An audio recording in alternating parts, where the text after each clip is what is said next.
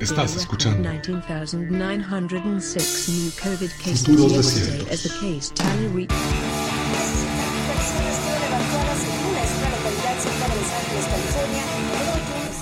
Bienvenidas, bienvenidos. En este podcast buscaremos entender nuestros tiempos desde los pasados y futuros presentes en la literatura, la cultura pop y las narrativas contemporáneas. Nuestra ruta partirá desde la ciencia ficción, pero a veces la realidad nos pone a prueba.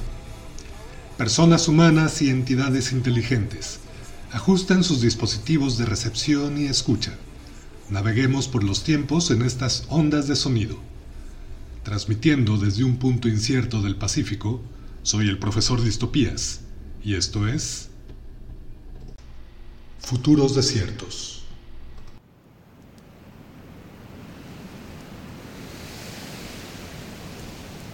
Buenos tiempos, a ti que escuchas Futuros Desiertos.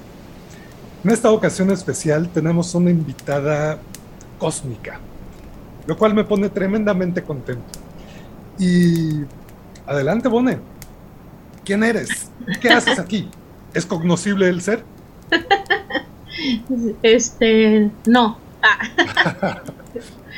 ah, pues estoy muy contenta de estar aquí viajando en los tiempos soy Bonelara, escritora y afortunada amiga del profesor Pistopias.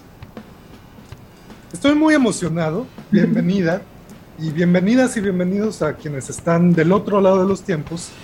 ¿Y cómo ves, Bone? ¿Qué te parece el estudio de futuros desiertos? Acá bien retro el rollo, paletita cálida, ¿no es mucho, mucho calor? Padrísimo estar aquí sí, es todo un sueño hecho realidad en el un punto incierto en el Pacífico. Y pues, pues qué más a darle. Claro, y me imagino que también tendremos eh, como invitados este, unos cuantos coyotitos por ahí. Sí, seguro que sí. Comencemos entonces.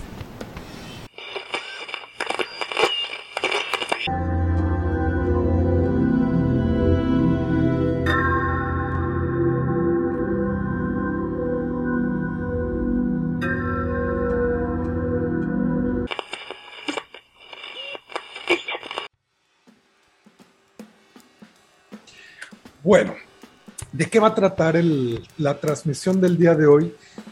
No lo tenemos muy claro y creo que eso está bastante chido y está interesante.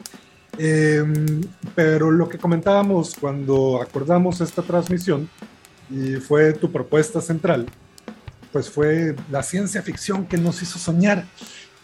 Y caray, me pusiste a pensar bastante con, con esta propuesta, porque em, a qué tipo de sueños nos ha llevado la ciencia ficción y, creo que un buen punto de partida sería comenzar por cómo comenzaste tú o cómo conociste tú la ciencia ficción, cuál fue tu, historia de entrada o tus historias de entrada, así como con las drogas de entrada, creo que las personas también tenemos una historia de entrada para este género o estos, géneros que comparten muchas cosas muy interesantes. Mm, pues sí, este, yo creo que la, entrada que tuve eh, fue sin duda la televisión. Eh, antes que cualquier otro, eh, otro, cualquier otro medio fue la televisión sin duda. porque en la, en la literatura creo que entré muy tarde, tampoco he leído todo lo que quisiera. Bueno, de ese género y de todos, siempre estoy como en, como en deuda pero mm, también mucho tiene que ver porque la persona que me inició la lectura pues fue mi madre y ella pues no tenía ningún interés en la ciencia ficción, entonces llegué ahí por otros caminos, pero pues sí, sin duda la televisión es la que, que me, hizo, me hizo como preguntarme que todo eso se podía imaginar, ¿no? Creo que es como la, la espinita que te deja este, ciertos, eh, pues, no sé, como ciertos productos culturales que te pueden, te ponen a pensar y te ponen, pues como decíamos, a soñar de una forma distinta. O sea, una cosa es como en casa pues no, nosotros no teníamos, no teníamos cable, no teníamos este, nada, era la tele abierta, normal y plana de los 80. Entonces, este, lo que es, te comentaba eh, cuando planeábamos esta transmisión, eh, este, precisamente de la serie esta de invasión extraterrestre, ¿no? Que yo me acuerdo que la, veía, la verdad es que recuerdo muy poco y hasta ya más grande la, la volví a, retomar de qué se trataba, pero me acuerdo de estar ahí pendiente siempre a que, se, que saliera el capítulo nuevo, porque luego además este, sacaban un capítulo y no sé si yo tenía que esperar seguramente una semana para ver uno nuevo y era así como la hora imperdible estar ahí frente a la televisión porque bueno, pues ya saben 80 y, este ayer todo era así tenía como toda esta carga de que lo perdiste y te lo perdiste quién sabe si para siempre no entonces había como esta eh, expectativa de, estar eh, cachando los nuevos los nuevos capítulos y, después una película que es la que te comentaba de Enemigo Mío. Es una película que pasaban muy noche y la pasaban seguido, este, Canal 5. Entonces, este, fue así como muy sorprendente.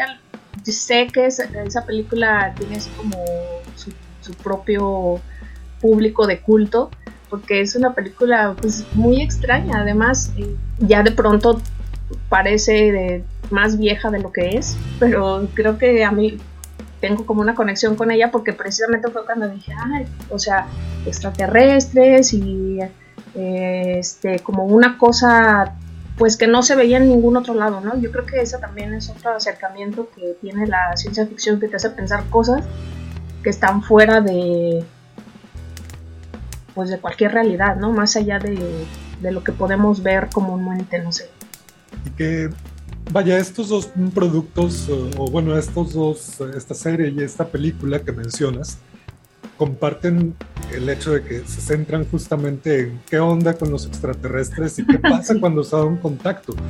Dices que no te acuerdas tanto de la serie, pero sí te acuerdas de la película. ¿La película más o menos de qué va? Se trata de un, de un humano y, de un extraterrestre que se encuentran y al principio son como pues son enemigos como tales, pero por, cuestiones de su, este, convivencia que tienen, este, tienen que hacerse aliados.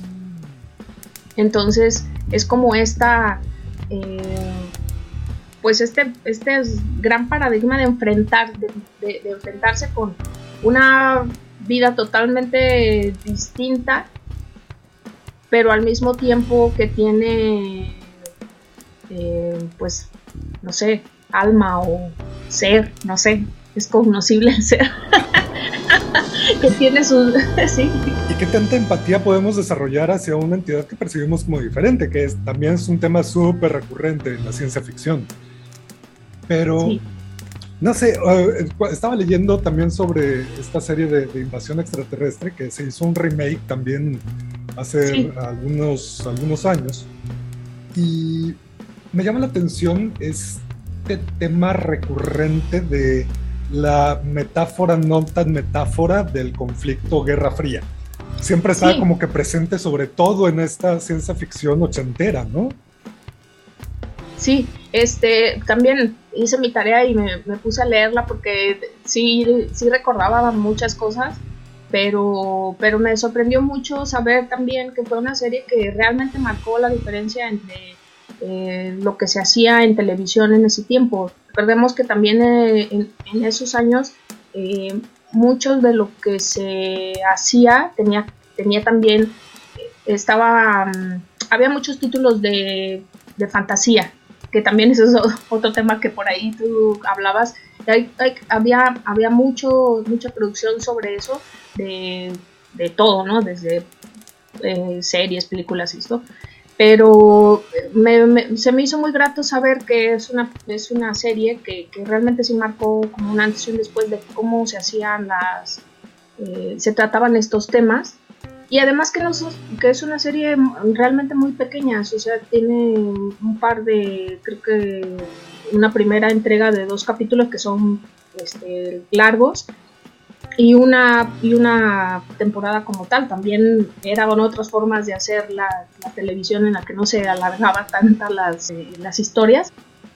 Me gustó mucho leer acerca de todas estas peripecias que tenían que hacer a, propósito de hacer eh, pues atractiva la, la, serie y que por ejemplo para emular los, los rayos láser este, tenían que hacer muchísimo trabajo de postproducción porque pues bueno pues, porque eran otras tecnologías eran otros otros mundos y este entonces como no tenían tantísimo presupuesto dijeron no a ver aquí no pueden estar aventando láser como nada más los extraterrestres. Entonces los humanos tenían que este eh, enfrentarse a ellos de otras maneras. Incluso hay un capítulo que, que cuando lo leí me acordé mucho de cuando algunas eh, cosas que, vi que los atacaban con un bueno más bien los repelían con espejos porque como los, los extraterrestres tenían como rasgos de reptiles entonces les lastimaban los ojos a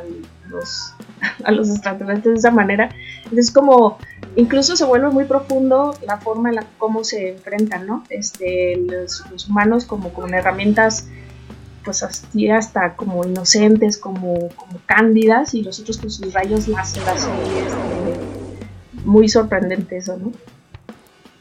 Y me gustó mucho eso también que comentas sobre que está basado precisamente en un relato de, sobre la Guerra Fría y sobre una ucronía que tiene que ver con si hubieran ganado los nazis la guerra. ¿no? en muy buena medida, digo, no pretendo generalizar, pero ciertamente muchísimas obras de ciencia ficción eh, parten de esta pregunta de qué pasaría si o qué hubiera pasado si. Eh, y es donde nos pone a consideración de la propia realidad. Pero ahorita que mencionabas también la fantasía, ahorita me gustaría que regresáramos a la ciencia ficción, pero ya que lo mencionabas, la, ficción o la fantasía, ¿qué diferencias narrativas sustanciales encuentras en estos dos géneros que pueden ser bastante convergentes entre sí? Sí, este, yo creo que en, parte es como, en un sentido muy romántico también es como esta eh, idea de lo que nos tiene aquí hablando, que es esto de soñar, salir de la realidad plana y hacer posibles otros mundos, otras otros seres vivientes que no tengan nada que ver con los humanos. Este, y, y sí, ciertamente tienen una convergencia muy curiosa y, yo creo que ahí podría ser como que tal vez la fantasía pues alude a cuestiones que como, como una especie de pues así es, es magia, ¿no? Tú lo, decías por ahí en alguno de los episodios es magia y ya, no vamos a resolver esta situación. y tal vez es que encuentro que, la ciencia ficción como tal luego eh, pareciera como si no sé, como, como que tiene un sustento, no quiero decir propiamente científico porque realmente hay, hay cosas que también rayan en esta, como que en esta línea que, va más allá de lo, científico, pero creo que es algo que es que alcanza la probabilidad, ¿no? Y que saltando tal vez un poco más a las narrativas contemporáneas, eh, ahorita me surge la idea de que tal vez desde el recurso de los multiversos, que es bastante utilizado actualmente, ya la frontera se vuelve mucho más difusa, porque ahorita pues te sacas un multiverso de la manga con un Deus Ex Machina y listo, tienes una narrativa bastante congruente para un marco de ciencia ficción, entre comillas, pero que tiene muchísimos elementos de, ficción. Por ejemplo, en la transmisión anterior mencionaba un poco esta serie de Dear Gently, basada en la novela de Douglas Adams, y que la segunda temporada es tremendamente ficción, este, y que no sabe mal. Al contrario, es como que va, va, va, va, va. Eh, yo sí lo pondría en la categoría de ciencia ficción, pero pues hay como que un marco teórico, digamos, detrás para que sea más fácil esa suspensión de la incredulidad, por lo menos así lo he experimentado yo. Ok, interesante. Regresamos entonces a nuestras infancias, a tu infancia. Entonces tuviste este primer contacto con esta serie, con estas películas. ¿Tú qué me imaginabas? ¿Cómo, este, cómo te sentías? ¿Qué, mundos posibles vislumbrabas en tu propia realidad o en tu realidad inmediata, digamos? Sí, pues bueno, era un poco un, poco difícil de manejar también porque pues acordémonos que estos, eh, estos, esta invasión extraterrestre no es amistosa, es una invasión de, como, tal y además eh, los extraterrestres comían humanos, entonces eso era una cosa que volaba la mente de que se ponía, se ponía este, e, e, en la mesa eso de que hubiera seres capaces de hacer, hacer daño a los humanos y que además nos superen, ¿no? Creo que eso es como, como también una especie de, algo que se repite de que las, los seres que visiten la Tierra sean superiores a los humanos y no se logre un acuerdo y precisamente por esta lucha de estas cuestiones de poder, pues obviamente no podría haber, no sé, como un acuerdo de paz o algo así. es como, como que es es tendemos a pensar o a que va a haber una lucha de poderes en la que precisamente los humanos no saldrán muy bien librados. ¿Acaso estás diciendo que las historias de interacciones armónicas o de alienígenas indiferentes no venden? no, sí. Pero es que fíjate, además, por ejemplo, esa serie, ya ahora ya lo, leí, eso sí lo leí, lo, lo refresqué, que, que decía que ponía en entredicho el uso de los recursos que los humanos habían hecho. a ver, ustedes ya tuvieron su oportunidad, la desaprovecharon, le hicieron pedazos su planeta, entonces nosotros lo vamos a tener y ustedes son nuestros recursos. Entonces es como esta, esa gran problemática de que los humanos no han hecho su, pues, su chamba de cuidar su propio entorno, ¿no? Entonces, me surge un poco la idea, no sé qué tan acertado esté, eh, respecto a que la ciencia ficción más eh, de mitad del siglo XX, a la que responde justamente lo, que se produjo en los 80s, eh, va más por la supervivencia de los alienígenas como gente, de que ese es el riesgo fundamental, en contraste con la ciencia ficción de alienígenas hostiles más actual, que es de alienígenas explotadores que van a establecer una relación de dominación. Mm, no sé qué tan acertado esté, pero pues igual responde a esta cuestión de los tiempos, de cómo estamos entendiendo las, las relaciones de poder, lo que mencionabas. y no sé, pienso en algunas ideas de Carl Sagan, este, sobre todo del libro El mundo y sus demonios, no, si mal no recuerdo. Y bueno, esta visión también en muy buena medida, no lo sé tú, a mí me parece bastante arrogante por parte de nosotros los humanos, ¿no? ¿Qué tan importantes somos para que vengan los extraterrestres a estarnos observando continuamente? Justamente lo que eh, te, te, comentaba que plantea Sagan es que, a ver, si hasta nosotros los humanos tenemos, para los 80 ya tenemos tecnología para clonar, entonces, ¿por qué los extraterrestres tienen tanto afán de venir a abducir humanos y ponerlos a tener relaciones sexuales o a este, tener relaciones sexuales con ellos, cuando si lo que quieren es tener este, eh, eh, individuos que explotar, pues qué tan fácil es clonarlos si tienen la tecnología para viajar interestelarmente.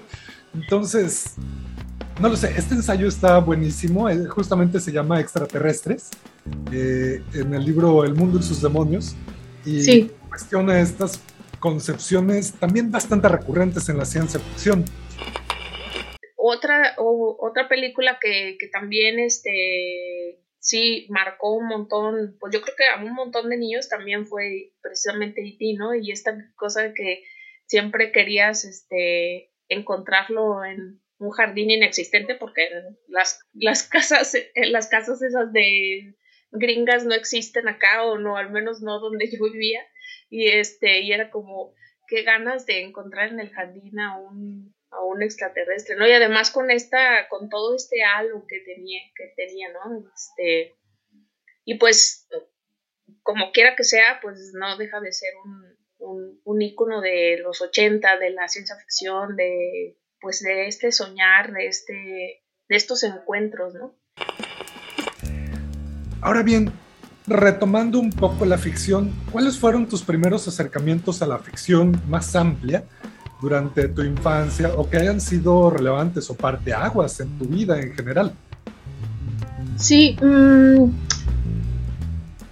pues yo creo que les le habíamos estado dando vueltas a lo del volver al futuro, pero, pero es que sin duda es una referencia así como uno son los cazafantasmas, que eso sí recuerdo cuando los, cuando los vi en el cine, revelando mi, mi edad. pero pero fue, fue una cosa que me pareció fantástica, porque además ahí precisamente pone, pone en, la, línea la, la, base científica, ¿no? Porque está como, como esta, esta cosa de lo paranormal que es, ay, bueno, pues ya fantasmas y tal, ¿no? Pero lo pone en una cuestión, en, un, panorama científico. A mí eso me encantó. Este, fui súper fan, soy súper fan. Creo que eso es antes, fue antes de, de cualquier otra cosa que me hizo precisamente tener esta idea de del científico incomprendido, del, este, de, es, yo decía, no, pues yo, yo quiero, a mí, me gusta eso, ¿no? Se me, me abrió como otro panorama. Uy, ¿Con qué personaje te, identificabas más de los cazafantasmas? Esa es pregunta de, este, de, test psicológico de revista Cosmopolita, ¿no? más bien revista, ¿qué, revista sería? Este. Ay, pues es que mira, en realidad, en realidad con todos me gustaban un montón, pero porque a mí este Bill Murray, siempre desde ahí yo decía, soñaba con Bill Murray. pero pero sin, sin duda Egon era pues mi favorito por muchas cosas, precisamente por esto que te digo de, de, la cuestión científica, del, del, del ñoño, del incomprendido, del, pero que además era el que tenía razón, pues, ¿sabes? Nosotros luego también tenían como, pues, esta cosa de, como por ejemplo el, personaje de Bill Murray, pues era así encantador y era seductor y era fanfarrón y además hacía trampa, o sea, era como, como que él se lo permitía, ¿no? Y el otro, pues, pues no, o sea, el otro era así como este, el, ñoño, ñoño, ¿no? Vaya, la construcción de personajes, a pesar de que súper estereotipada, pero súper funcional y súper, este, eh, vaya, funcionó y, al grado de que marcó un, un hito. Y algo que aprendimos ciertamente es no cruzar los rayos. así es, así es, totalmente. ¿Y el tuyo? A ver, vamos a ahora a el test. Es obvio que coincidimos, Egon. Caray, no me acordaba cuando estuve pensando previo a la transmisión cuáles eran estas historias de entrada justamente. No me acordaba que los cazafantasmas y que tuve justamente el monito de Egon, la, figura de, este, de acción. Wow. Yo, yo tengo, todavía lo tengo, eh, el vinilo del, de los cazafantasmas. Está, además está padrísimo porque tiene el, el logo del, del, fantasma que está en el eh, encerrado. Eh, de ese, de este el vinilo lo tiene impreso. Entonces era así como wow, no lo podía creer cuando lo vi. Y es inevitable no bailar y cantar con. inevitable, sí. Porque además tenía, tiene, tenía una funda este, de transparente, entonces no tenía como tal, no era, no era una portada, sino que el mismo disco era como lo que vestía todo el, el mismo disco. Entonces eso era una cosa padrísima.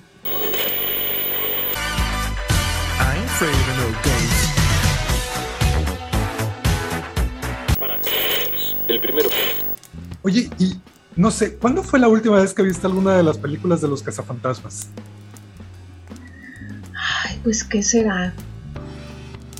recuerdo que vi la, la primera no hace tanto con mis hijas, precisamente por pues hacerlos soñar. Claro. Pero este me emocioné como siempre, este, descubrí muchas cosas que no había visto porque pues tenía muchísimo tiempo que no la veía. Y eso está bien padre porque también eso, eso pasa un montón, ¿no? Que, con, no solamente con las eh, cuestiones de ciencia ficción, sino precisamente con esas, eh, cualquier película o serie que nos haya hecho soñar, puede pasarlo las dos cosas, o que te vuelva a encantar y veas un montón de cosas, o que luego digas, ah, bueno, estaba bien para sus tiempos, ¿no? Pero está bien padre cuando te das cuenta por de otras cosas, es, chido. Claro, y es justo a lo que iba con esta pregunta, que ya respondiste parcialmente. ¿Sientes que ha envejecido bien esa, esa trilogía?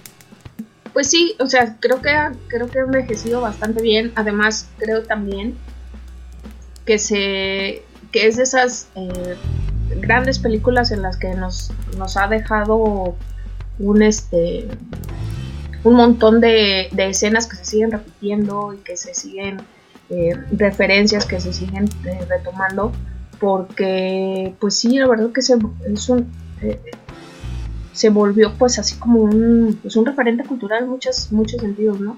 Y yo decía que no me, no me en algunos casos me hace un poco de ruido el personaje de Bill Murray precisamente por esta cosa de que este es pues así súper seductor y paternalista y ayuda a la, a la chava al, principio no que le, le ayuda para conquistarla y todas esas cosas pero bueno eso es una cosa mía y, y nada más pero pero sí creo que no por nada se ha intentado volver a ser eh, este además del remake este que hicieron con puras chavas, pues la, la secuela esta que, se va a estrenar, ¿no? Por, no por nada, porque sigue siendo un referente. Claro, y bueno, más allá de que vivamos en la época de los refritos continuos y de la explotación de la nostalgia. Mm, pues aprovechando que estamos en la época y para seguir con esto de las historias de entrada, ¿qué onda con Volver al Futuro? Para ti es, para ti, para ti es referente, ha envejecido bien? ¿Tú cómo la sientes? ¿Qué opinión tienes? Sí, ay, pues es que uh, Volver al Futuro es una cosa muy especial eh, para mí porque mm, es esas, de esas películas que además de que te llegan a gustar, son como películas que, que llegan en momentos que siempre recuerdas como buenos, ¿no? Como hay como ciertos títulos que a lo mejor no, no tanto por la película como tal o el producto como tal, sino como, como todo lo que está alrededor. Y creo que me pasa mucho con esas películas. Y algo que a mí me, me, sorprendió mucho fue darme cuenta que nunca la había visto en inglés hasta mucho tiempo después. Uy, ahora que lo dices, no sé si yo la he visto en inglés. sí, porque cuando, cuando porque me acuerdo mucho que nos, este, recién habíamos comprado, hace muchos, muchos años, este, compramos un DVD y un este amigo nos prestó la trilogía que tenía, el DVD la trilogía era así como wow, no, además de que era un dineral. La extendida con todo y Ajá, comentarios del director. Era otra cosa, ¿no? Y, y recuerdo que cuando la puse, pues normal, o sea, yo la puse normal y este, la, iba, la iba a poner subtítulos y me di cuenta de que nunca la había visto, nunca la había visto en, inglés. Y, fue bien sorprendente, este, porque además me encantó verla en inglés, porque además, pues obviamente, pues tiene otras cosas también. Pero amo mucho la versión en español que hay aquí en el español mexicano. me encanta y me gusta verlas en, los dos. Casi nunca veo cosas, este, o sea, si las puedo ver en su con mejor casi nunca lo veo, este, con dobladas, pero este, me encantó mucho verlas, verlas así en los dos, idiomas y, y también es como esta, pues, yo creo que es como una un, algo, un tema precisamente que, mueve un montón eh, la imaginación humana, ¿no? Los viajes en el tiempo es como una cosa que siempre se ha querido así, ¿no? Doctor, vengo del futuro. Llegué hasta aquí en una máquina del tiempo que usted inventó. Necesito que me ayude a volver al año 1985. Sí, ay. Tengo sentimientos encontrados con eh, Volver al Futuro y con Star Wars. Porque a fin de cuentas, en términos de franquicias, pues la neta son las que fueron pues mi puerta de entrada a la ciencia ficción. Y caray, voy a sonar que le, estoy dando patadas al pesebre, y tal vez así sea, mm, porque pues siempre me voy a estar quejando de Star Wars y también un poco de, de Volver al Futuro, porque creo que es, ¿cómo lo planteo? No sé, una narrativa un tanto repetitiva y paradojas ah, que caen en lugares comunes. Esta cuestión de la paradoja temporal, que es el principal riesgo que se experimenta, este, y que siento que en muchos sentidos, y esto pues obviamente es mi apreciación personal, además de los lugares comunes en los que pueda caer, este, eh, que obviamente pues es un producto que sirve justamente para acercar a las personas al tema de los viajes en el tiempo. Eso me parece súper loable, pero que en muchas ocasiones caen los sketches muy similares a los del Chavo del Ocho. Sketches repetitivos, muchas veces basados en los golpes, en la ofensa al otro, en las cuestiones sexistas, y es donde considero que tal vez no ha envejecido del todo bien, por lo menos no bajo mi gusto que digo, mi gusto no tiene que ser el de otras personas y que ciertamente las reminiscencias, o más bien, los recuerdos o las respuestas emocionales que me despiertan, eh, las voces en español, el Doc de Marty y así, ah, es inevitable llevarme a ese lugar feliz. Entonces, sí, es bien ambivalente.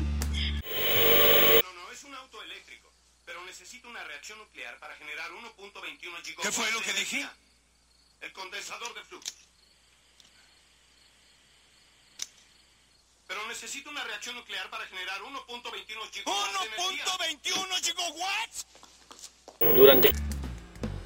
Y claro, eso despertó tremendamente la curiosidad que actualmente tengo por este, la, justamente las narrativas de los viajes en el tiempo, que no voy a evitar, eh, más bien, no puedo evitar eh, la recomendación otra vez de Todos ustedes zombies, que es un cuento cortito de Robert Heinlein que condensa uno de los mejores de las mejores historias de viajes en el tiempo, a mi juicio, que se hayan escrito. Y en 16 páginas. Entonces, sí, es una gran puerta de entrada volver al futuro. Y que también hay quienes este, critican sobre todo la parte 3 y para mí la parte 3 es la mejor, porque es en el oeste, entonces es como que, mm, sí, este, todos los elementos que me gustan. Oye, pero, pero además, fíjate, es, luego, luego también hay un, una especie de... Eh, como un papel de erudición del, de la ciencia ficción, que a veces eso yo creo que es como lo, que pasa también, lo digo así como, como una analogía, como lo que, lo que pasa con, los fans de Bjork, que hacen que no te guste Bjork. no me gusta porque, no me gusta porque me cagan los, los, los fans de Bjork. Es como un poco eso también, ¿no? Como que se vuelve tan mainstream que luego este está algo se vuelve así tan grande que luego los eruditos de la ciencia no pero es que esto no está científicamente y, y sí o sea sí sí es verdad pero también es verdad que hay em, creo que hay momentos para todos y también es bien válido eh, tener en el corazoncito películas que nos hicieron soñar, ¿no? Aunque no, aunque como dices, sí, cae en ciertas cosas, no me gusta cómo envejece, no me gusta tal cosa, eso está bien y está padre, pero no se puede tampoco como eh, eh, quitarle la pues esto, este, este valor que nos, que nos da o que nos dio, precisamente porque dices, llegó en un momento en el que a lo mejor me abrió la puerta a otras ideas que luego ya me fui, me fui por ese caminito, encontré joyas, ¿no? Y a lo mejor mucho mejor hechas, a lo mejor mm, con una perspectiva pues mucho más sorprendente, pero sin duda la entrada fue algo así, ¿no? Entonces a mí no me, no me gusta mucho cuando, cuando, se desdeñan este tipo de, cosas, que dicen, ah, bueno, pues sí, pero eso, eso no, sí es ciencia ficción, pero de la que le gusta a todos, y pues eso es lo que tiene, eso estaba bien, ¿no? Sí, terriblemente son, pues muchos nos volvemos viejos agrios en ese sentido y denostamos, ciertamente. Entonces es buen recordatorio que hay de todo para toda la banda. Sí. Y eso justo esto también tiene que ver con el, con el, los temas que has tocado aquí en, el podcast, ¿no? Porque este si abres, pues, por ejemplo, con una super obra de, de la ciencia ficción como Dune, pero también vas a otras cosas, porque se están haciendo otras cosas también bien padres, como las, este, la ciencia ficción contemporánea que está siendo también de, mucho interés para las escritoras. Eso está bien padre y es muy sorprendente porque precisamente son voces que no se escuchaban y que sí estuvimos, estuvimos siguiendo a los grandes de ciencia ficción y está padrísimo, pero pues también eh, podemos abrir abrir el abanico. No si algo tiene la ciencia ficción es precisamente que tiene eh, pues esa cosa ahí de que no somos únicos y detergentes. Como algún fulano por ahí diría. Eh, en ese sentido, qué chido que abordes este tema, porque, vaya, mm, ¿qué experiencias has tenido justamente con autoras en la ciencia ficción? ¿Y cuáles son las temáticas que encuentras satisfactorias en lo que has llegado sí, a, este, como siempre, tengo una gran deuda con las, con las lecturas, pero, este, pero sí, creo, me parece que también algo que ha sido muy revelador, no solamente en el área de la ciencia ficción, sino también en la literatura en general y en el ensayo que a mí es lo que más me gusta leer y lo que más me gusta escribir, eh, eh, es precisamente las autoras eh, que no son de la academia blanca, vamos a llamarlo de esa manera. Y todo, el, resto de, las, autoras me han sorprendido muchísimo precisamente por, por esta cuestión de que las narrativas simplemente no las hemos escuchado. Tal vez por, por este, ya, por la deuda histórica que hay, cultural, eh, además con las mujeres particularmente, ¿no? Pero me, parece muy sorprendente que, se hagan, eh, eh, eh, no sé cómo decirlo, como que en general la, literatura de las mujeres me da una visión que no encuentro en otros lados, pues. O sea, digamos, es, es natural y estoy diciendo tal vez algo obvio, pero me refiero a que hablan desde una perspectiva muy sorprendente y también que ha sido poco escuchado.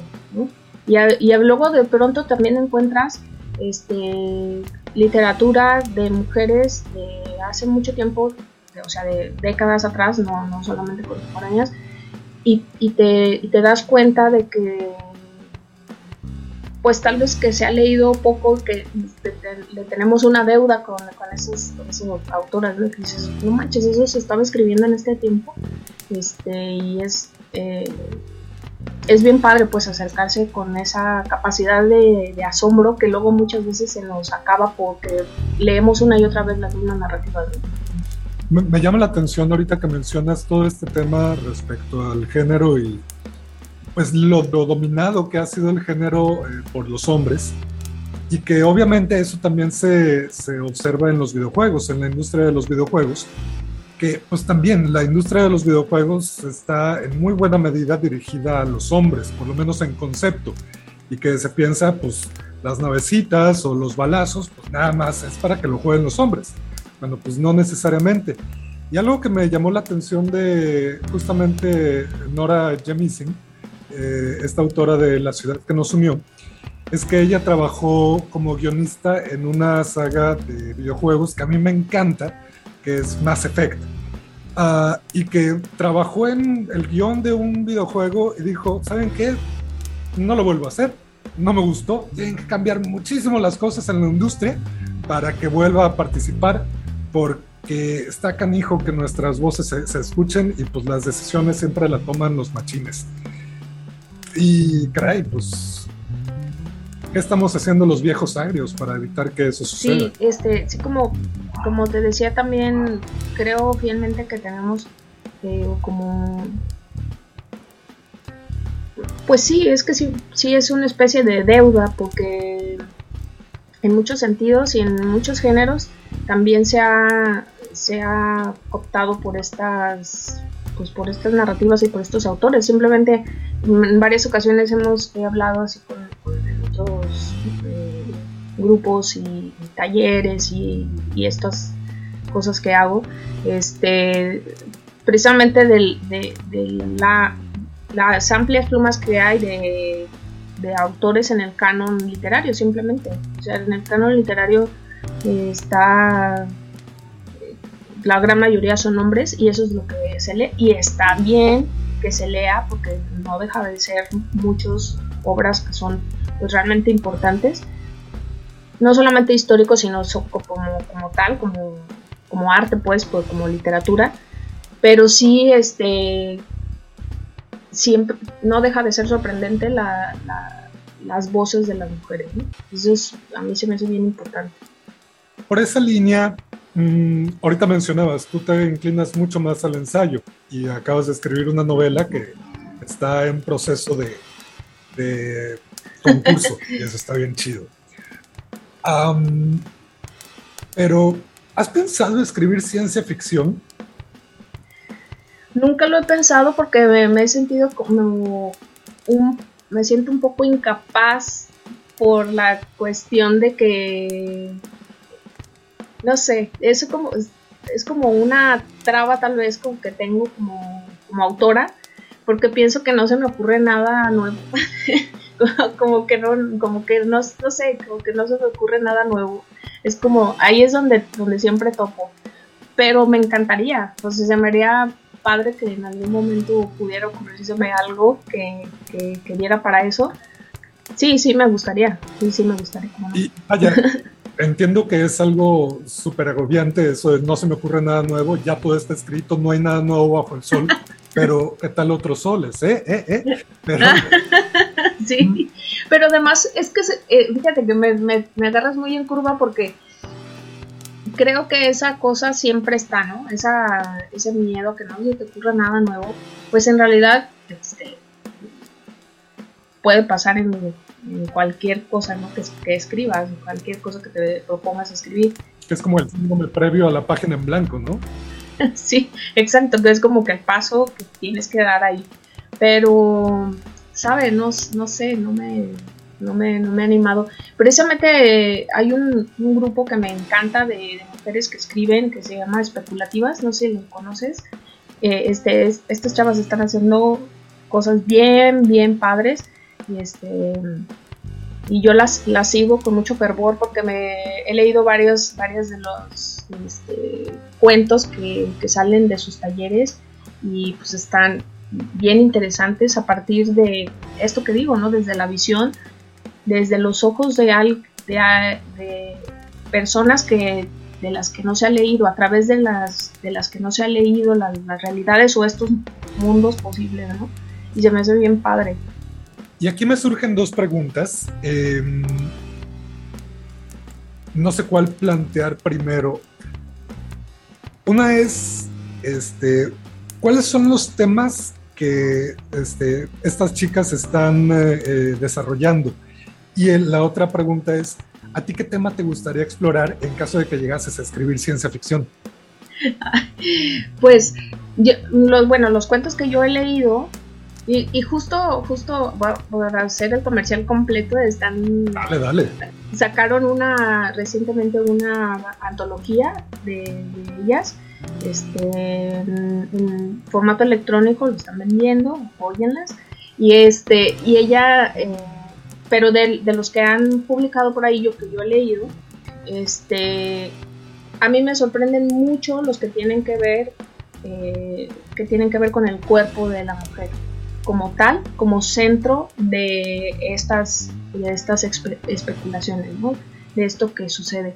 Precisamente eh, el, el, tema en, en sí del cuerpo de la mujer en la literatura, pues hay una larga deuda porque el cuerpo de la mujer y el erotismo de la mujer y todo lo que tiene que ver con los procesos de las mujeres ha estado escrito por hombres. Entonces el hecho de que lo escriban mujeres es una cosa bien sorprendente, súper bonita, súper crudo y fuerte también.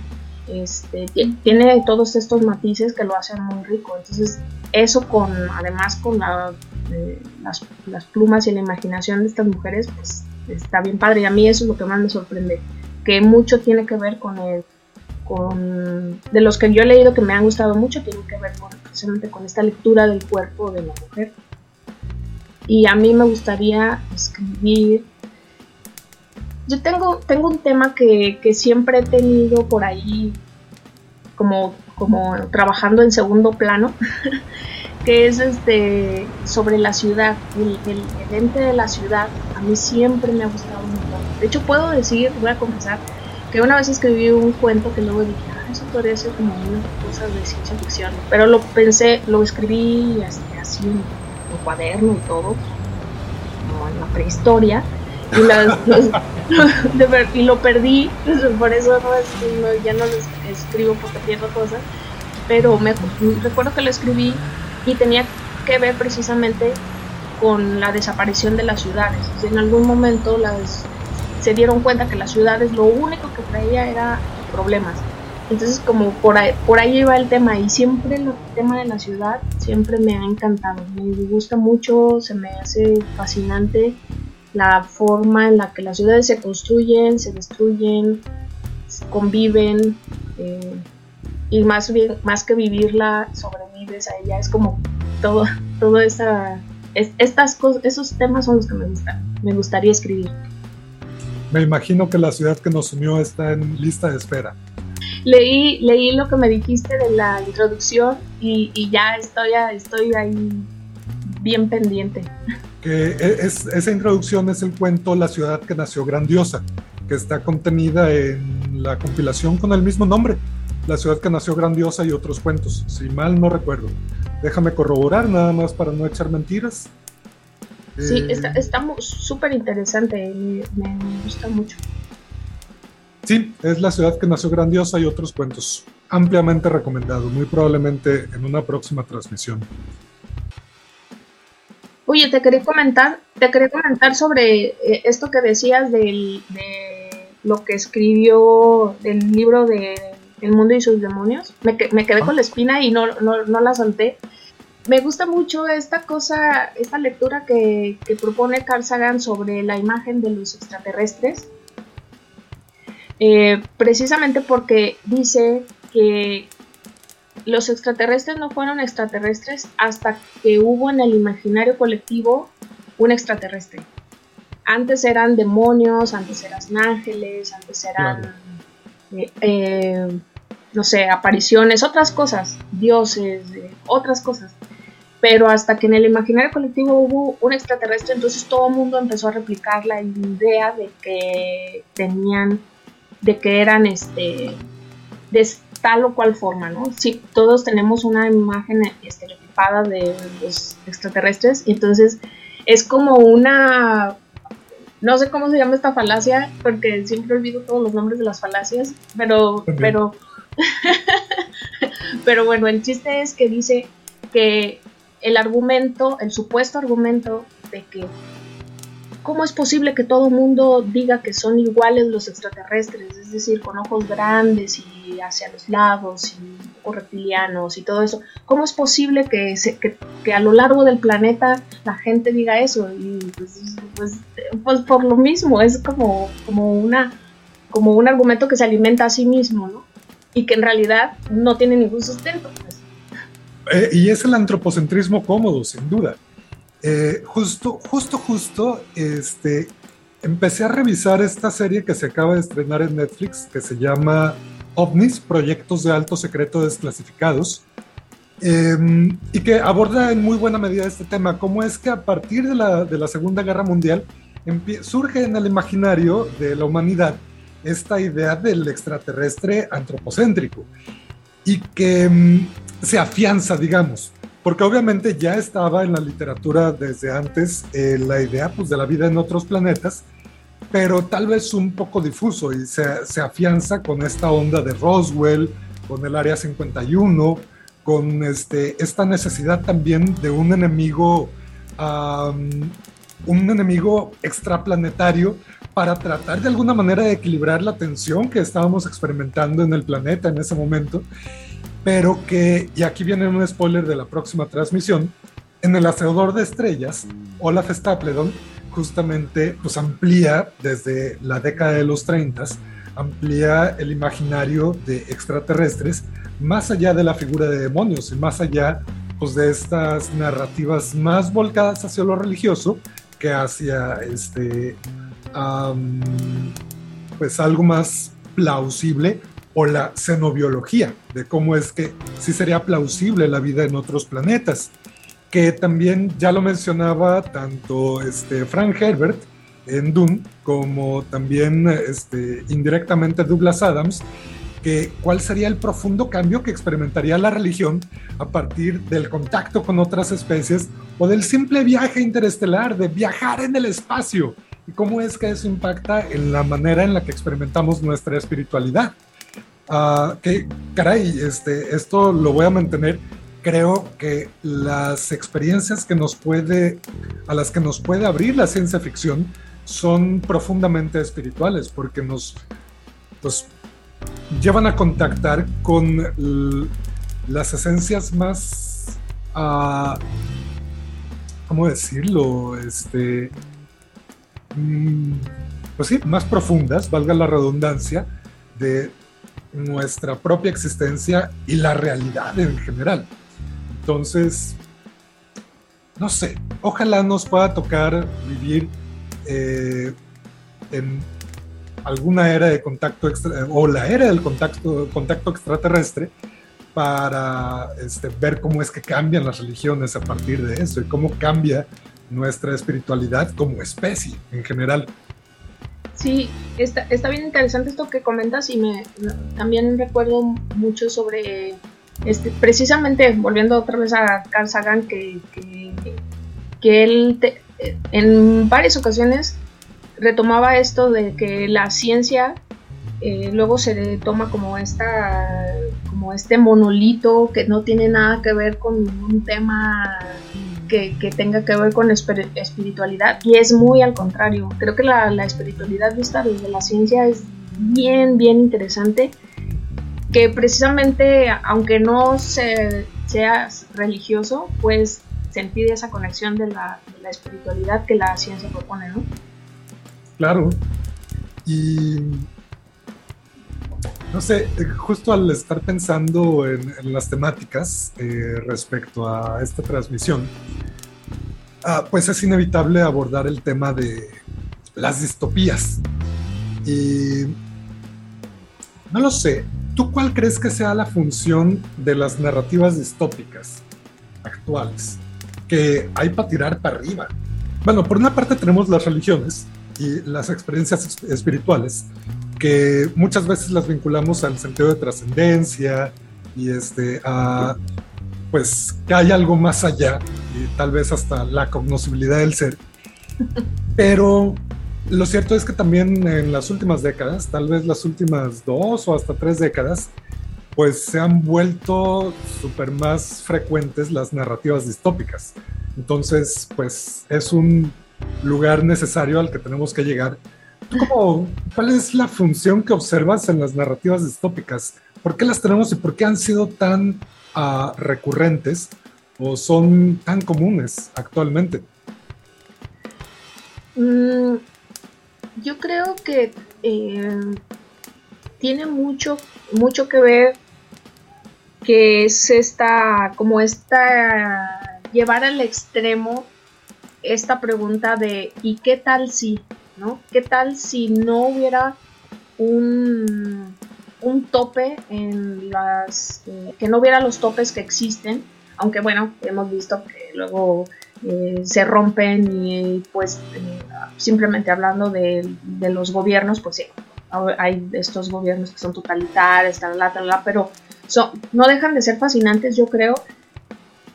en mi forma de ver es porque nos permite imaginar esa eh, esa, ese, ese dominio sobre el otro. Yo creo que es como una, como una cosa que, muchas veces eh, también me, me, me, gusta y me fascina mucho esta cosa de que el, a quién no le gustaría tener poder sobre las otras personas. Quien diga que no, no es verdad. o sea, como desde este, saber lo que está pensando alguien hasta tener la voluntad de que hay, de que alguien más haga lo que tú digas, ¿no? Es como, como un, creo que de ahí es como una especie de pulsión de, todas estas narrativas, es decir, ¿qué tal que no hubiera leyes y que hubiera otras y que permitiera que unos hicieran tal cosa o que eh, se escribieran eh, reglas o que hubiera reglas en las que este, todo esto que hemos construido con un montón de dolor y guerras y un montón de cosas, este, no, no existiera, ¿no? Y, se hicieran otras, otras cosas. Y luego también pienso, en, ahorita que me preguntabas esto, eh, pienso por ejemplo en lo que dice Margaret Atwood, que del, del, cuento de la criada, que ella dice que, que muchos le dicen pues que eso es este pues una ficción especulativa, ¿no? Pero dice que ella no escribió nada que no se haya, que haya sucedido, solo que lo puso en un solo lugar. Entonces está bien impresionante ¿no? de, decir, claro, los excesos eh, precisamente del poder sobre el otro han existido a lo largo de la historia, solo que ella los condensó en una, en una sola cosa y le dio, en una sola historia, perdón, y le dio un hilo conductor, ¿no? Entonces, yo pienso que un, un poco va por eso, por, por ese sentido, y por esta, pues sí, por esta exacerbación de qué pasaría si eh, pasara esto, ¿no? Si destruyéramos esta institución que se llama, no sé, este, familia para siempre, eh, o, o, los derechos humanos, no, ya olvídenlo, o sea, todos van a hacer esto, es como, como como algo por ahí. Y pues bueno, también eh, un poco la eh, esta especie como de moda que hay eh, o que se siente, pues también es porque no pues como que no, no deja de, llamar la atención, ¿no? A mí lo que me sorprende es que haya tantas distopías que son protagonizadas por adolescentes. Eso no me gusta. Se ha puesto bastante de moda. ¿A qué crees que se deba? Pues, no sé, o sea, así como, como vieja amargada, puedo pensar que, que es por, porque es el grueso de la, de la población que consume esas mismas películas o, series o sagas y todo esto, ¿no? No sé, la verdad no creo que, que tampoco sea como el, el, fin de la cultura o algo así, simplemente es como un momento. Y, y de esta, precisamente de este pico de estas distopías, pues podemos encontrar algunas cosas que son bien interesantes, ¿no? Me puedo poner un poco fatalista de que eh, se están dirigiendo a los adolescentes porque es a quienes les va a tocar vivir estas distopías y no lo sé. Pero, pero, pero tú, pero tú también dinos, porque tú eres el meritito profesor. creo que una de las funciones es esta paradójica esperanza que pueden suscitar estas narrativas. Mm. Justo lo que estabas comentando de que ver el contraste es, va, entonces las cosas pueden estar mejor o no están tan peor. Y eso genera también un alivio bastante satisfactorio. Por otra parte, por ejemplo, tú y yo somos super fans de, The Walking Dead. Y algo que me gusta mucho de eh, las narrativas de zombies y particularmente de Walking Dead, que me parece muy bien, una narrativa muy bien elaborada, es eh, que deposita el foco en las problemáticas sociales, justamente en el hecho de que el peligro fundamental somos los propios humanos, no es la muerte, no es este, algún riesgo externo, este, como extraterrestres o un virus. Es más, me encanta que en The Walking Dead no se dice que es el patógeno porque no hace falta, porque el riesgo es otro. Entonces, mm, y lo vemos actualmente en la pandemia, justamente, este, el riesgo es eh, el comportamiento de otras personas. Y caray, es donde por más que de pronto me quiero salir pues de la visión obviamente limitada que tengo eh, en mi formación, pues me termino volcando a, esta, a este análisis de lo psicológico, mal que bien, y pues no puedo salir de ahí, por lo menos en primera instancia. Pero no lo sé, es buena pregunta y ¿qué más pueden tener las distopías? que sean tan atractivas. Oh, es que pensé ahorita en esto de, también esta ilusión de que, luego también hemos visto porque pues justo con la pandemia como que tú bien lo, lo recuerdas esta creo que hemos estado viviendo un que qué tal si el mundo se paraliza no qué tal si eh, este sucede tal cosa lo, lo hemos estado viendo eh, y vemos que no es la, la, ficción, no estamos lejos de ella y además como siempre la superamos en un montón de cosas, ¿no? Porque creo que, si, que si, se escribieran muchas de las historias que se han escrito en la vida real, este, dirías, ah, no, eso está muy, está muy what if, o sea, y no nos la creeríamos, ¿no? Es como, eh, siempre nos supera, no quiero repetir la frase esa que hecha, pero que es muy cierta de que este, lo que sucede luego nos eh, supera totalmente la ficción, pero sí es justo este, esta situación de qué pasaría si se rompieran estas estructuras de la vida normal, de la vida que, siempre llevábamos, ¿no?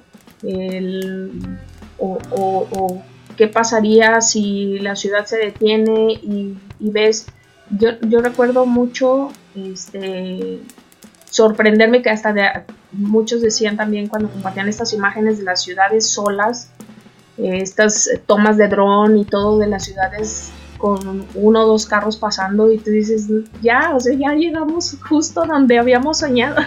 es esto lo que quería. Finalmente lo lograron. ¿Y ahora qué? Ajá, ¿y qué más sigue, no? Exacto. Porque además, o sea, no sé si alguna vez te ha pasado que, ves los mapas estos de, los semáforos y de las de cómo está el panorama de, la pandemia en estos momentos y dices, yo he visto esos, esos mapas del virus que corre al mundo y que, que está cooptando al mundo en las películas y más películas y más películas y series y, se está pasando, es como bien sorprendente, ¿no? Es como, este, no, no, mejor ya no quiero. tiempo, tiempo. justamente, e, esto me lleva a otra pregunta, porque estamos dejando en el tintero eh, una serie muy importante que, este, no podíamos no mencionarla, Doctor Who, eh, que precisamente el encanto que yo encuentro en su narrativa de que es una de las series que me ha roto la cabeza tremendamente y que me ha hecho soñar eh, muchísimo y que le agradezco tanto y que me ha formado justamente, eh, es que nos da como que este recurso narrativo de, va, puedo ir de entrada por salida, tanto a una distopía como a una utopía, como a, a cualquier momento del tiempo y del espacio. Y es donde te planteo una pregunta ya para ir cerrando. Ante la posibilidad de desplazarte en el tiempo, ¿hacia cuándo irías? Híjole. Este. Ay, no sé. Yo creo que mejor al futuro. Uno, a un futuro en, donde. Es que, es que mira. Este. Lo, lo pienso. Y a mí me gustaría no sé, eh, ver algunas cosas, pero no dejo de pensarme como una mujer que viaja en el tiempo. Entonces a las mujeres antes ni ahora nos ha ido muy bien. Entonces a mí me da mucho, siempre entro en esta, a lo mejor lo estoy súper pensando de más y todo, pero, pero es, es bien curioso que esta pues que esta realidad me alcance, que mi, propia realidad me alcance a esta fantasía. Pero bueno, si no tuviera que pensar en esas cosas, este, creo que iría a... no sé, no sé. ¿Qué te parece si queda pendiente la pregunta? o, mientras este, lo pensamos, ¿qué es lo que tú has encontrado en Doctor Who? Ay, jole, no, es que también ahorita que tú estás, que tú también estabas diciendo eso, me, me, justo pensaba eh, esta, pues esta, montaña de cosas que te, que te da Doctor Who, Es como, mm, es muy profunda, es súper divertida, o sea, tiene como un montón de cosas y creo que a mí me ha dejado precisamente esta sensación de la, de, la espiritualidad que hablábamos, de la ciencia como tal, a mí, a mí me ha conectado mucho con este tema, precisamente por esta, pues esta, esta cuestión de la, del tiempo, eh, de, como humano, cómo vivo el tiempo, cómo lo, cómo lo experimento, qué pasaría si no lo, si no tuviera preocupación por, por eso, ¿no? O se pudiera viajar y conocer otras cosas sin tener que leerlas, por ejemplo, sino vivirlas. Entonces eso sería como bien interesante. Pero a mí me ha conectado, me ha conectado mucho, mucho con eso. Eh, y bueno, también he llorado y me he reído. no sé, es, es, como una montaña de cosas que me, que me encanta. Y también me gusta mucho verla, este haberla compartido este, este proceso mío, porque ya la vi no hace, no hace mucho, y estarlo compartiendo contigo me gustó un montón porque precisamente estas, estas alucines que, que dan luego de pronto algunos episodios así este, que te llegan y que te sorprenden o que lloras y despides, o sea, es un montón de cosas ¿no? que te conectan. Yo creo que por eso es tan tan sorprendente, ¿no? Y que creo que también una de las premisas que me encanta de Doctor Who, eh, al igual que lo que hace Adams, es pues, que tampoco se trata de tomarse la vida demasiado en serio, y que es la actitud central del doctor. Aunque sea un doctor eh, renegón y viejo agrio como 13, eh, pero nada se toma demasiado en serio. Sí, Fíjate que Adam, Adams me encanta precisamente por esta, esta situación de que de, la propia irreverencia que pone en, un montón de temas, ¿no? Como que dice, sí, sí, pues sí, sí, pero ¿qué tal si hacemos esta otra cosa, ¿no? O, o ah, sí, la Tierra, ajá, bueno, pues nos estorba para hacer una autopista. es como todo, todo se, se relativiza así como ya, vámonos. sin, sin, sin muchas complicaciones. Y bueno, también esa, esa ligereza, no necesariamente este, la ligereza es sinónimo de poca profundidad, ¿no? Y creo que eso es lo, que, lo que llega un montón. Al contrario, como que hace más atractiva esta reflexión y más accesible para pues el público en general.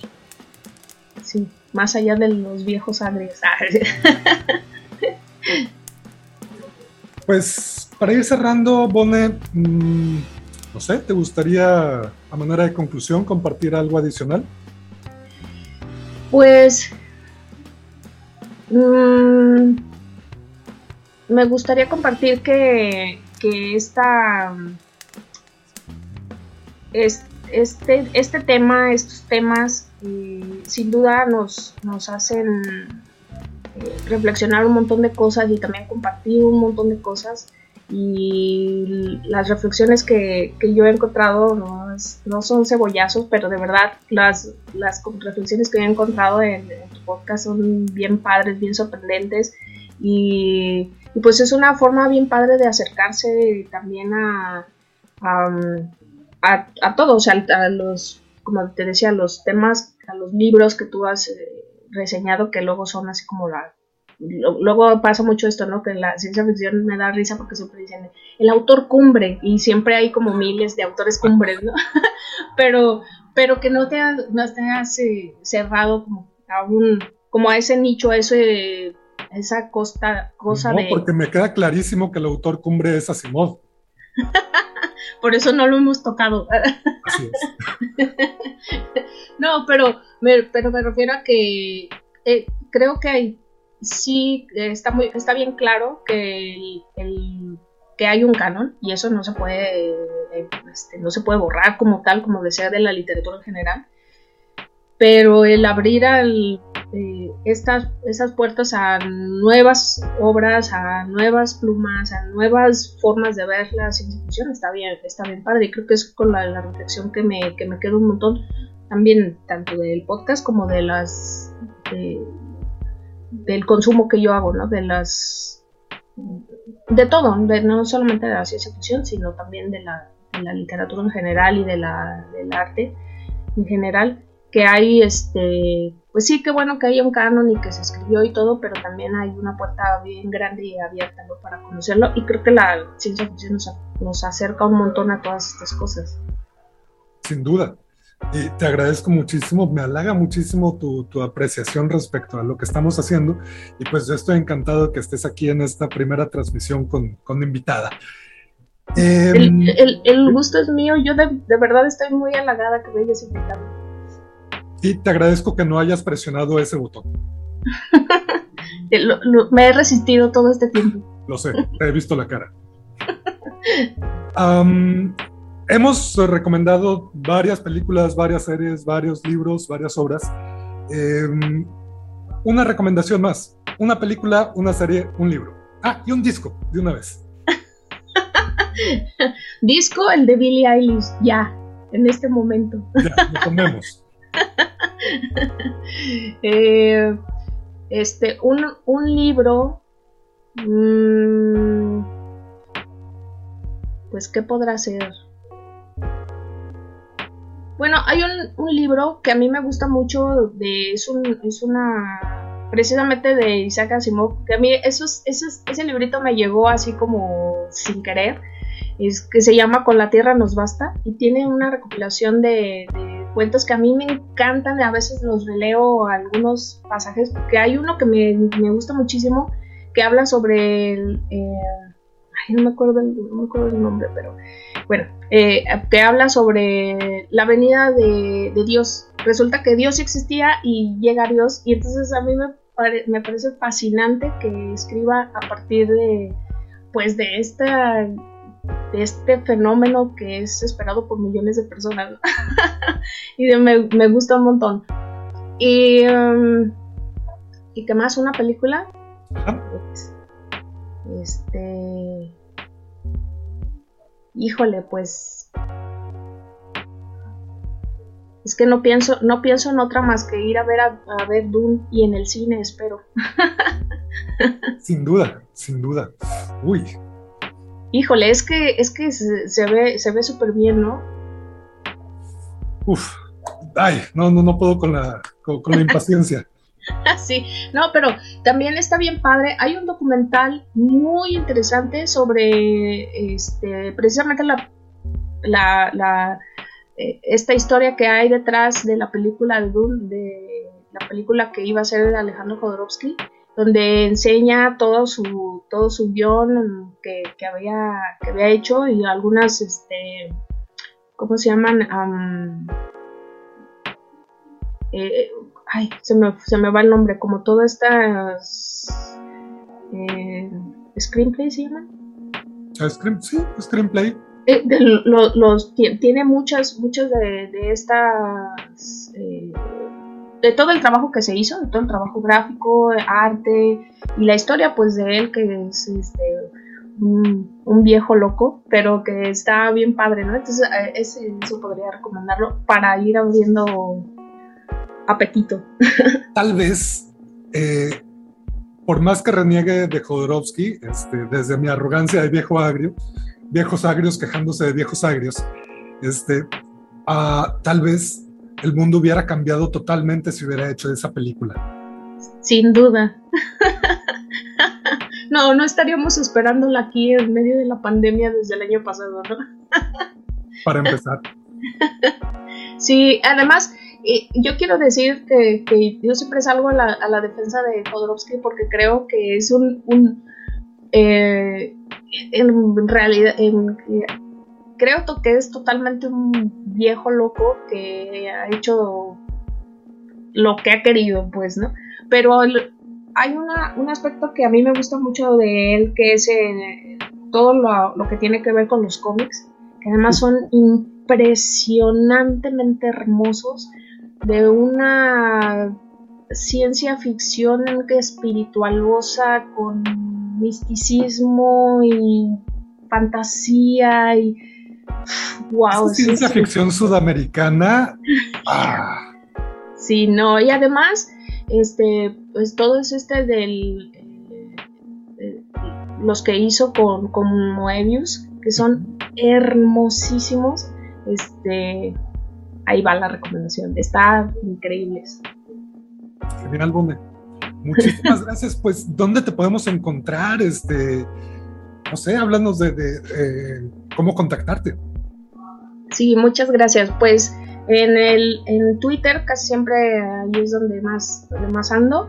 Este es, mi arroba es bombonet con doble N o bonelara tal y este y pues casi nada más porque lo demás lo demás este lo mantengo más privado y tan, tan, este, un poco un poco abandonado todo pero ahí ahí me pueden encontrar y ahí pues este publico este cosas random de la vida como siempre como todos quejas pero también para eso Twitter.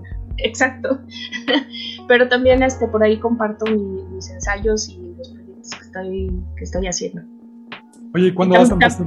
¿Sí? Y también, y también recomiendo al profesor Distopías de vez en cuando. ¿Y, ¿Y cuándo vas a empezar a hacer TikToks? Híjole, no. este, ya me abrí la cuenta, pero no me he animado a hacer nada. que, eh, en, en, este aspecto querría hacer un último apunte. Está bien interesante la ciencia ficción que se está haciendo en TikTok, ¿verdad? es que sí, es una, es una cosa bien impresionante. yo lo abrí precisamente por el, pues creo que lo abrimos por el mismo motivo de que este, hay fustigados, no, no, no puedo decir otra cosa, por, por, un amigo mutuo, por un fulano. Ajá, este, y, realmente me ha sorprendido el contenido que se estaba haciendo. O sea, para mí TikTok yo lo tenía en, como en otro, pues, no sé, pensaba que era otra cosa, pues, o sea, a lo mejor como, como vieja que soy, pensaba que ya esas cosas son de chavos. y he estado gratamente sorprendida del, contenido, sí. Creo que es mutua esta sorpresa. sí, pero me rehuso un poco a ser mamá que tiene TikTok, ¿sabes? Por eso no, no me he animado a hacer nada. Mm, pronto, pronto. Muy bien, pues muchísimas gracias. Gracias a ti, Bone. Y pues gracias a ti que estás escuchando al otro lado del tiempo. Eh, les recuerdo, la cuenta de Twitter es arroba futuro desierto. Y pues esta es nuestra décima transmisión. Estamos de celebración y pues con una invitada cósmica súper especial, súper agradecido, súper contento de, de, esta charla y súper contento de tenerte aquí y súper contento porque no presionaste ese botón. Muchas gracias. Ahora procederé a apretar el botón. Claro. Atención. Este es un mensaje a la humanidad. Atención. Este es un mensaje a la humanidad.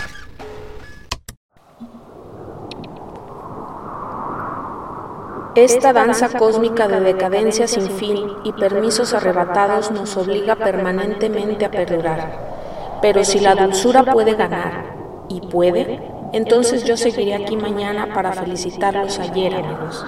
Paz. El viejo portatartas, hora de aventura.